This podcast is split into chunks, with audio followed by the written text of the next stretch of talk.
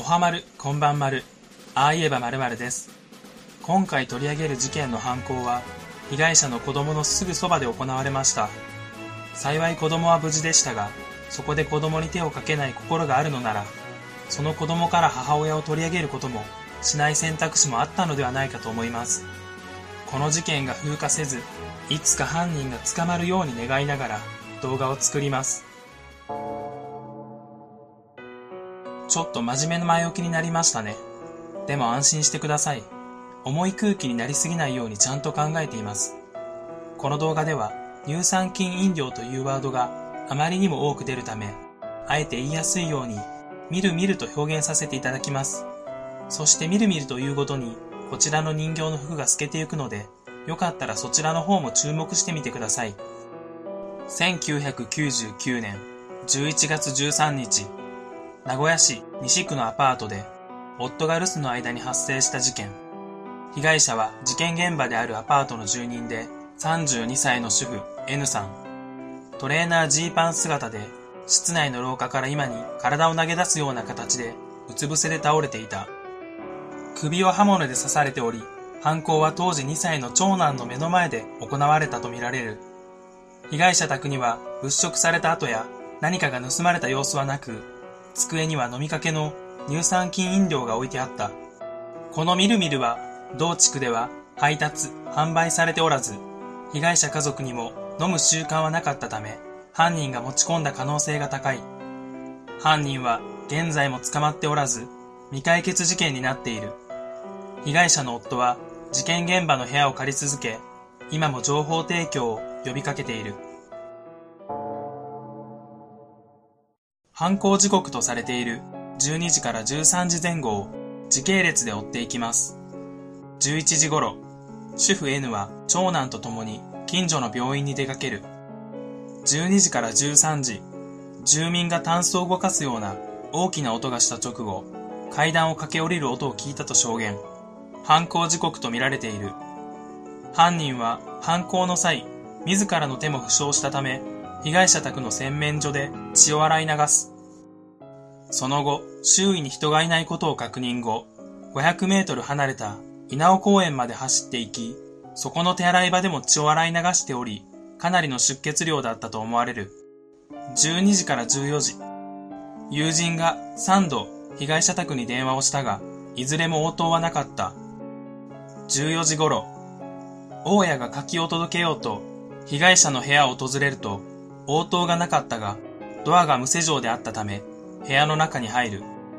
そこで N さんが首から血を流して倒れているのを見て、119番通報。その時点で犯行から2、3時間経っていたとみられる。足跡や血痕などから割り出された犯人の特徴は、年齢40から55歳ぐらいの女性で、サイズ24センチの韓国製のかかとの高い婦人靴を履いていて、血液型は B 型。まずは犯行現場を見てみましょう。結婚から N さんは洗面所で首に致命傷を負い、その後我が子のいる台所まで這っていき、そこで絶命。おそらく最後の力を振り絞り、愛する子供を守ろうとしたんだと思います。幸い子供は無事だったので、あくまで N さんを狙った犯行だったのでしょう。犯人は凶器を持参していることから明確な殺意があったはず。それにもかかわらず、被害者と関係のある人物から犯人を割り出せなかったのはなぜなのか。そして、この事件の最大の特徴といえば、現場に残された飲みかけのみるみるです。この家では飲む習慣がなく、30km 離れた地域でのみ売られているものなので、被害者が購入して飲んだ可能性は低い。付属のストローが使われておらず、穴を開けて飲まれたようだが、そのまま玄関先に吐き出されていた。これについては、以下の2つの疑問が湧いてくる。1、なぜみるみるを持っていたのか。2、なぜその場でみるみるをストローを使わず飲んだのか。1については、みるみるの販売員を装うため、お昼ご飯の時に飲もうと思い所持していた。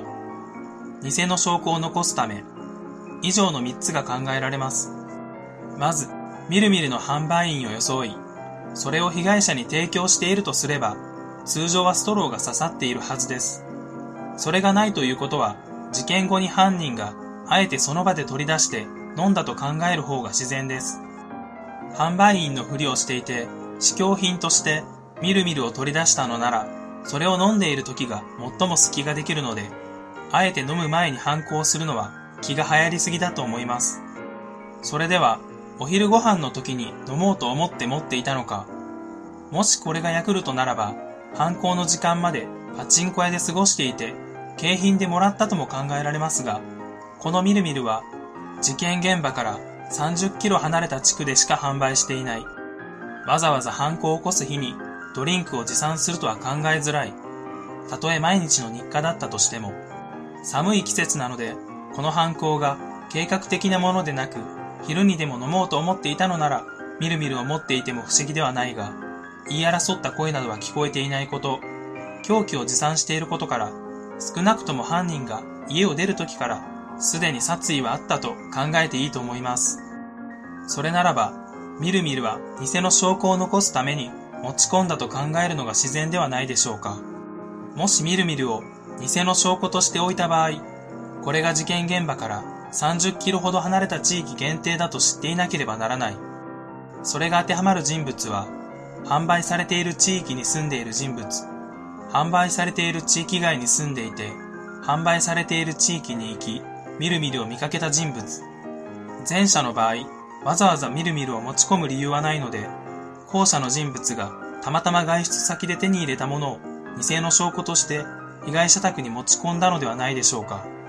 2について、持ち込んだみるみるをなぜ開封したのか、そしてなぜ玄関にこぼれた跡があったのか、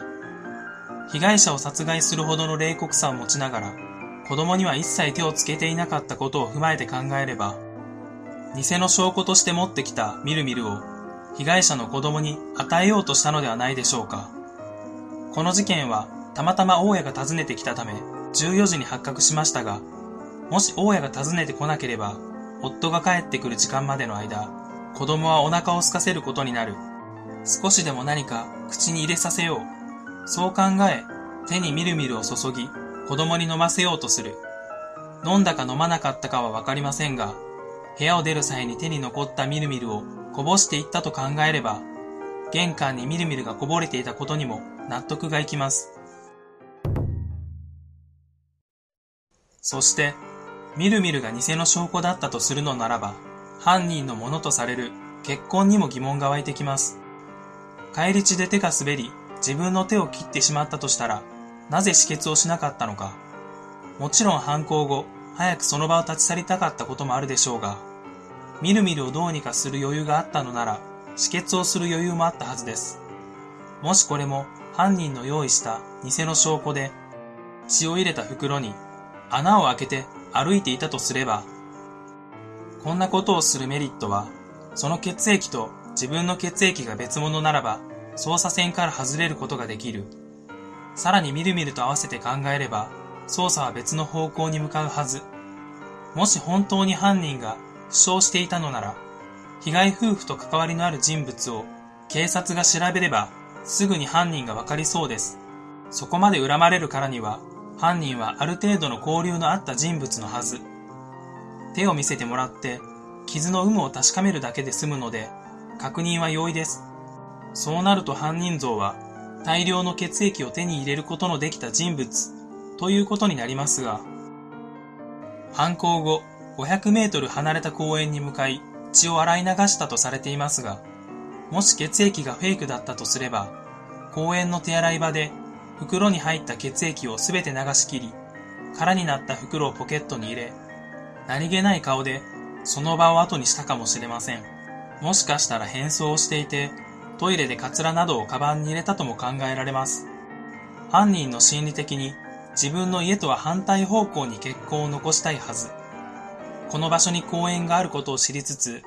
被害者宅から見て、公園とは反対側に自宅がある人物が犯人ではないでしょうか。これなら、被害者と接点があり、警察に調べられても、血液が合わない上、手にも怪我をしていないので、操作線から外れることができます。もし仮に、みるみるを犯人が購入していて、犯行の時にも持っていくほどの愛好家で、犯行の際に本当に怪我をして、血痕が公園まで残るほどの負傷をしていたとします。みるみるを犯行現場で飲むこともおかしくないし、犯行したストレスから思わず吐き出してしまったとも納得できます。しかしそうなると、犯人の家は30キロ先、とても歩いて帰れる距離ではありません。共犯者がいない限り、おそらく電車かタクシーに乗ったはずです。その際にどうしても血痕を残してしまうはず。手すりや座席に血痕があれば警察に情報が行きそうなのに、そういうものが何もない。コンビニで包帯などを買っても足がつきます。共犯者が犯人を迎えに来るなら、わざわざ500メートルも歩かさず、被害者宅近辺で待ち合わせをするはずです。これらの点を踏まえて考えると、少なくともみるみるは犯人が用意した偽装だと思えます。簡単に考察をまとめると、犯人が凶器を持参していることから犯行は計画的。みるみるを持ち込む理由が捜査か乱以外に思い浮かばない。みるみるの容器に穴が開いていたのは子供に飲ませるため。玄関にこぼれた跡があったのは手に注いだみるみるをそこでこぼしたため。被害者の交友関係を調べても犯人を割り出せていないことから血液も偽装の可能性。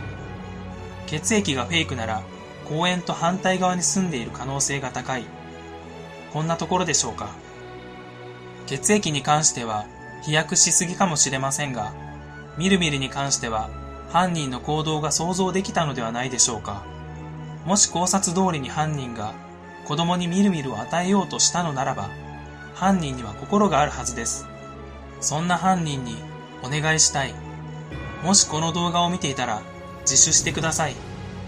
今も事件解決を願うご家族のために、できれば自首する際に、ああ言えば〇〇の動画を見て自首する気になった。そう言ってください。考察が当たっていて、心を動かされた。これも付け加えていただければ完璧です。そしたら誰も面会に来なくても、自分だけは、自分だけは面会に行って、差し入れもしますんで、よろしくお願いします。ちなみに、みるみるといえば、服が透けるのは、タルルートくんのネタです。夏休みに毎日、アニメの再放送を見ていたのが懐かしいです。ゆるい感じになってきたところで、今回はこの辺にしたいと思います。最後までご覧くださった方も、そうでない方も、ありがとうございました。また次の動画でお会いしましょう。